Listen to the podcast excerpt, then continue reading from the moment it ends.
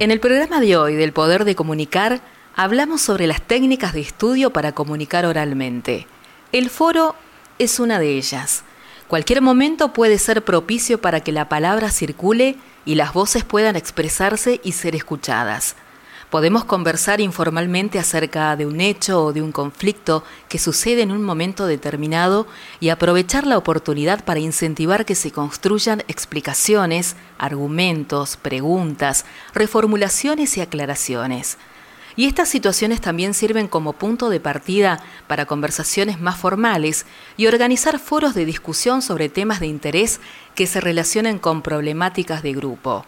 Los foros permiten analizar, confrontar y discutir porque ellos tratan de temas específicos de interés para un grupo de personas.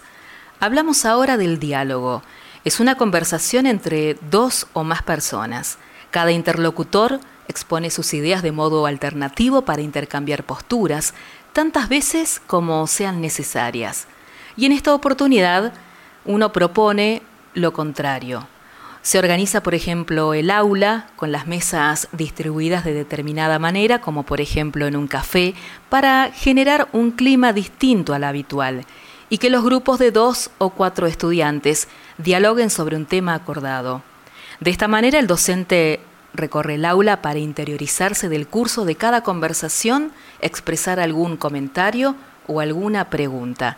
Y al finalizar el tiempo, cada grupo expondrá sintéticamente lo conversado.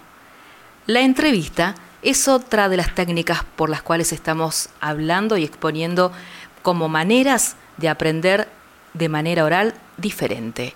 Este género es un caso especial de diálogo en el que una persona formula las preguntas y otra u otras las van a contestar. El tema está acordado y deben ajustarse a él. Se trata de una modalidad de interacción verbal pautada que requiere determinadas condiciones, supone un propósito específico y la realización de actividades previas de investigación. Hablamos ahora del debate, que es una discusión formal entre dos o más personas que exponen su postura con argumentos sobre un tema polémico, y el moderador es el que maneja los intercambios.